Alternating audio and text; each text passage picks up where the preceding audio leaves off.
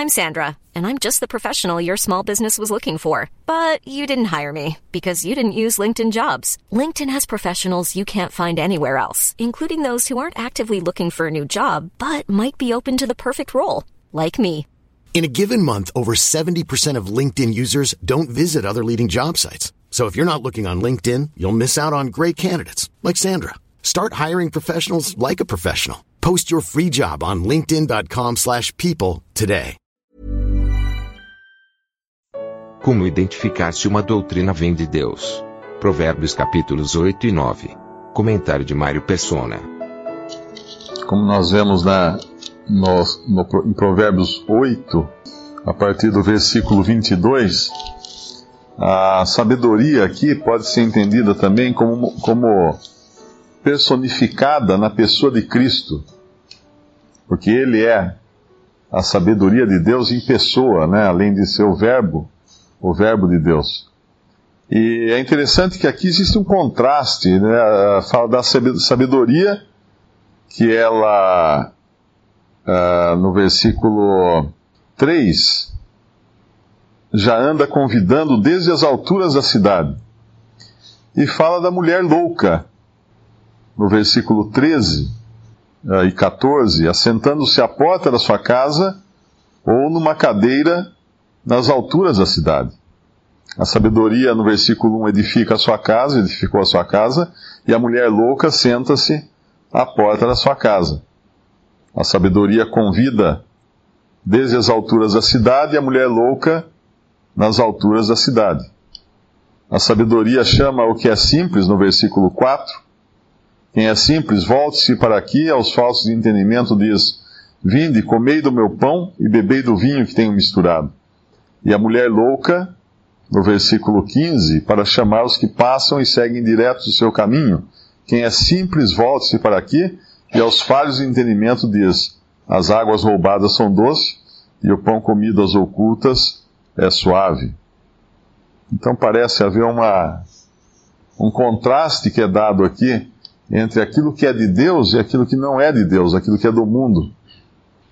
A sabedoria aqui já edificou sua casa, fala no versículo 1, e nós sabemos que o Senhor está edificando a sua igreja, a casa de Deus, usando pedras vivas, uh, assentadas sobre o fundamento que é o próprio Cristo e os apóstolos e profetas que deixaram isso que nós temos em mãos hoje, que, só, que é a doutrina dos apóstolos, as, as cartas dos apóstolos.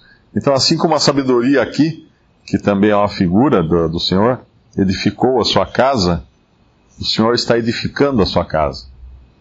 E a hora que a última pedrinha for colocada, o que é isso? A última pessoa que falta para crer no Senhor Jesus, se converter, ele virá então buscar a sua igreja e, e ele, mas ele está edificando, esse momento ele está edificando. E é interessante nós vemos que essa casa, nessa casa que a sabedoria aqui edifica, no capítulo 9 de, de Provérbios, uh, ela lavra as suas sete colunas. Existe uma sustentação nessa casa. Se nós vamos lá em Tiago, capítulo, capítulo 3, nós vamos ver uma referência feita à sabedoria que vem do alto e como algo que produz também sete coisas. No versículo 13 fala: Quem dentre vós é sábio e entendido, mostre pelo seu bom trato as suas obras em mansidão de sabedoria. Mas se tendes amarga inveja e sentimento faccioso em vosso coração, não vos glorieis, nem mintais contra a verdade. Essa não é a sabedoria que vem do alto, mas é terrena, animal e diabólica. Porém, ah, porque onde há inveja e espírito faccioso, aí há perturbação e toda obra perversa. Mas a sabedoria que do alto vem é, primeiramente, um, pura, dois, depois pacífica, três, moderada.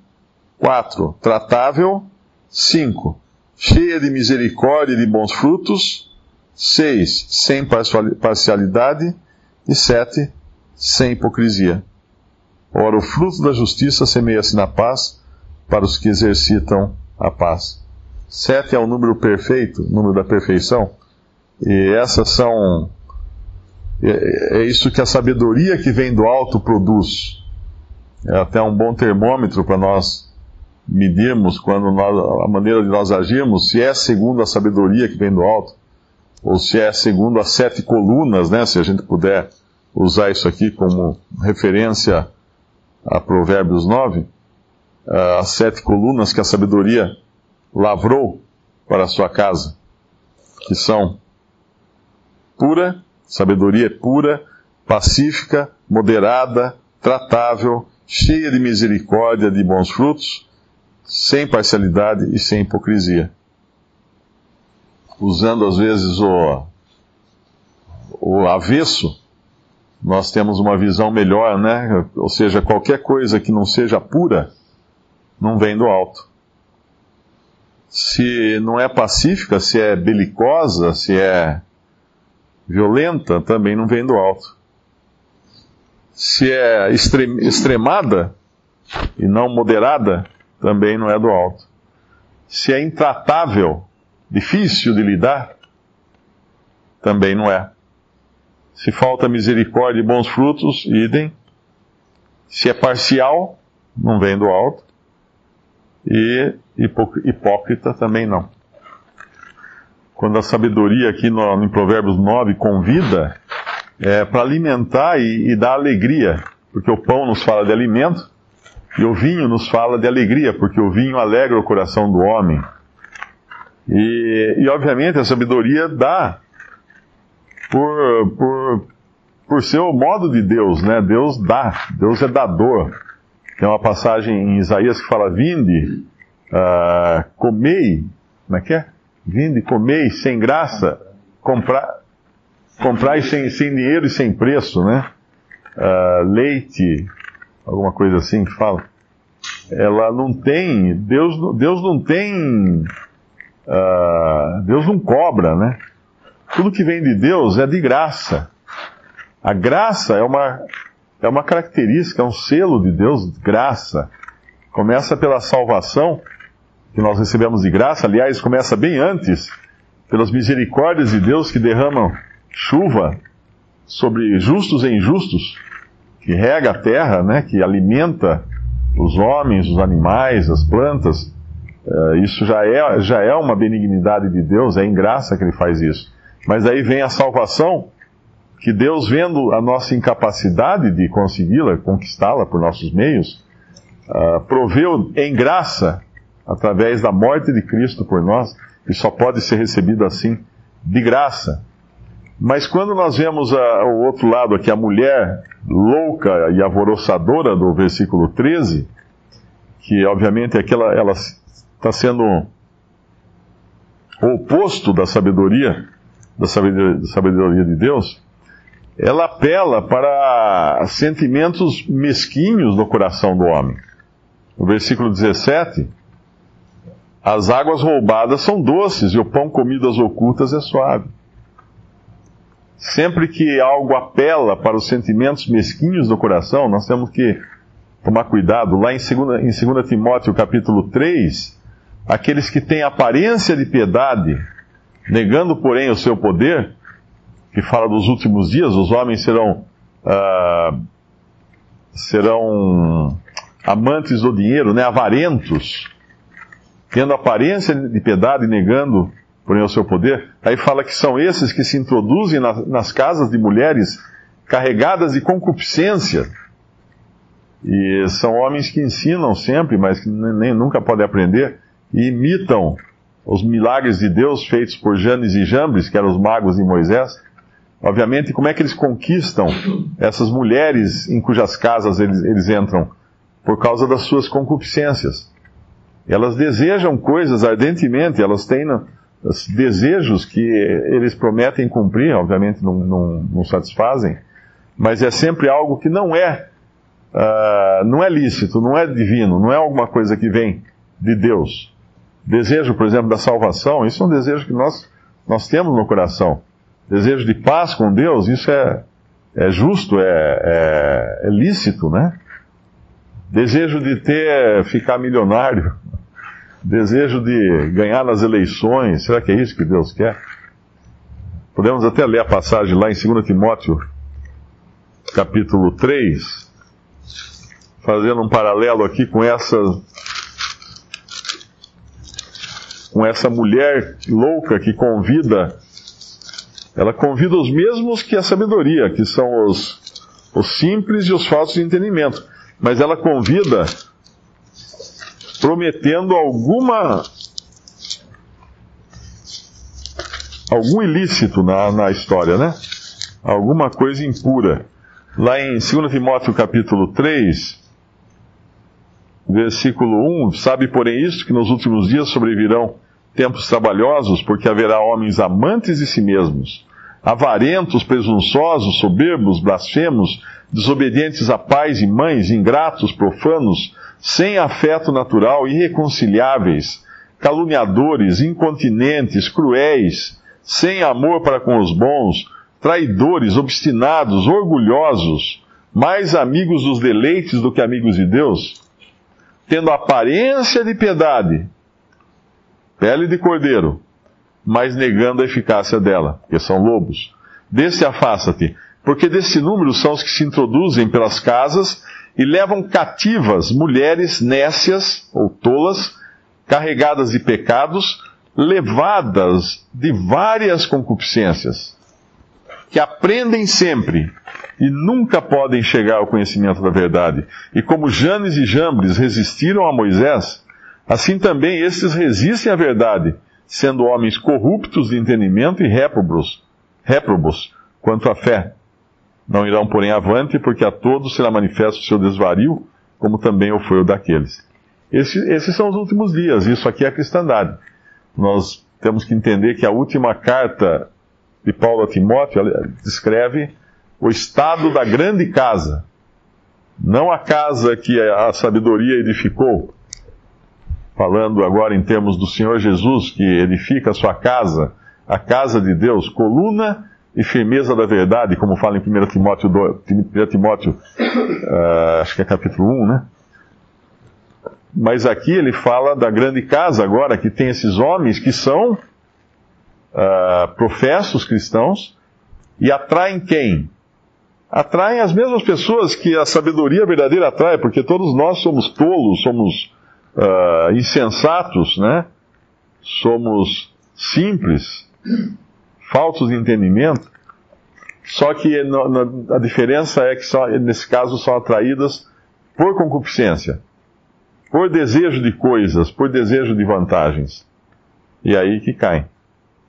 Sempre que eu escuto alguma, alguma doutrina, né, alguma novidade, porque hoje com a internet tem muita novidade no cristianismo, né? Toda hora tem alguém pondo lá, ó, descobriu uma coisa incrível lá que e começa a revelar algumas coisas diferentes. Eu sempre lembro daquela passagem de João, uh, primeiro João, uh, primeiro em João, né, no Evangelho de João, capítulo 7, versículo 16. Jesus lhes respondeu e disse: A minha doutrina não é minha, mas daquele que me enviou. Se alguém quiser fazer a vontade dele, pela mesma doutrina conhecerá se ela é de Deus ou se eu falo de mim mesmo. Então, para identificar, para ter a capacidade de identificar se uma doutrina é de Deus, é preciso antes querer fazer a vontade de Deus e não satisfazer a própria curiosidade. Eu quero fazer a vontade de Deus, isso me deixa então apto a discernir a doutrina que vem de Deus. Eu quero fazer a minha própria vontade, eu quero levar vantagem em tudo, eu quero uh, comer o pão, como é que fala lá, o pão, as águas roubadas e o pão comidas ocultas, então eu sou uma provável presa do engano. Porque o meu objetivo não é fazer a vontade de Deus, mas satisfazer a minha própria vontade. Mas aí a outra passagem que eu ia falar era de ah, as minhas ovelhas ouvem a minha voz, eu as conheço, elas me seguem, capítulo 10 de João. Versículo 2: Aquele, porém, que entra pela porta é o pastor das ovelhas. A este o porteiro abre, as ovelhas ouvem a sua, a sua voz, e chama pelo nome as suas ovelhas, e as traz para fora. E quando tira para fora as suas ovelhas, vai adiante delas, e as ovelhas o seguem, porque conhecem a sua voz. Mas de modo nenhum seguirão o estranho, antes fugirão dele, porque não conhecem a voz do estranho. Isso que é bonito, né? Um, um salvo por Cristo, ele tem a capacidade de conhecer a voz do seu pastor, que é Cristo. Ele tem um. E, e outra, ele, ele sabe que o Senhor o chama pelo nome. Que o relacionamento dele com o Senhor é pessoal, é particular, como fala aqui no versículo uh, ah, 3. A este o porteiro abre, as ovelhas ouvem a sua voz, e chama pelo nome as suas ovelhas, e atrás para fora. O Senhor conhece cada um, e o Senhor é capaz de falar com cada um através da sua palavra. Por isso que quando nós abrimos a Bíblia, né, às vezes a gente lê e fala assim, uau, é comigo isso aqui. Ele falou comigo, né? É porque o Senhor fala realmente através da sua palavra com cada um. Ele conhece cada ovelha sua pelo nome. E a ovelha, por sua vez, se ela tem o desejo não de fazer a sua própria vontade, mas de, de fazer a, de, uh, de fazer a vontade do, do Pai, como fala lá em, em João 7, se alguém quiser a vontade, fazer a vontade dele, o desejo de fazer a vontade de Deus é, a, é, a, é, a, é o terreno fértil para nós conhecermos acerca da doutrina. E ouvirmos a voz do pastor. E discernirmos a voz do pastor. Então, quando eu vejo essas novidades que aparecem por aí, todo dia alguém manda uma novidade, né? Hoje mandaram uma também lá. Eu, já, eu vejo, nem, nem entro mais, né? A pessoa manda, você já viu isso aqui? Verdades sobre a Bíblia, sobre as traduções, eu nem, nem entro mais, nem, nem, nem vou ver. Eu já falo, ó, isso aí não me interessa. Não me interessa. Não é a voz do meu pastor.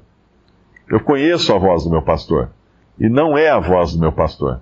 Daí, a, daí a, a necessidade, é importante isso para o crente, ler as Escrituras, ter comunhão com Deus, em oração, em leitura da palavra, porque isso nos dá a capacidade de, ouvir, de entender a voz do pastor, de discernir o que é de Deus e o que é do. Tudo que glorificar o homem é do homem, ou do diabo. Tudo que glorifica a Deus é de Deus. Então a pergunta sempre que a gente faz é: isso glorifica a Deus ou ao homem? Isso começa na salvação, né? Quando alguém vem falar assim, ah, para você ser salvo, você precisa fazer isso, isso, isso, isso. Ah, legal. Isso vai glorificar a Deus ou ao homem? É, um pouco a Deus, um pouco a você que vai cumprir todas essas regras, né? Então não é de Deus. Ah, não, vai, se você crê em Cristo, será salvo. Isso glorifica a Deus ou ao homem? glorifica totalmente a Deus, 100%, porque não tem nada meu nisso. Então isso é a, essa é a diferença, né, da maneira de a gente entender. Sabedoria que vem do alto e a sabedoria que é terrena, em Tiago, terrena, animal e diabólica. Visite respondi.com.br. Visite também 3minutos.net.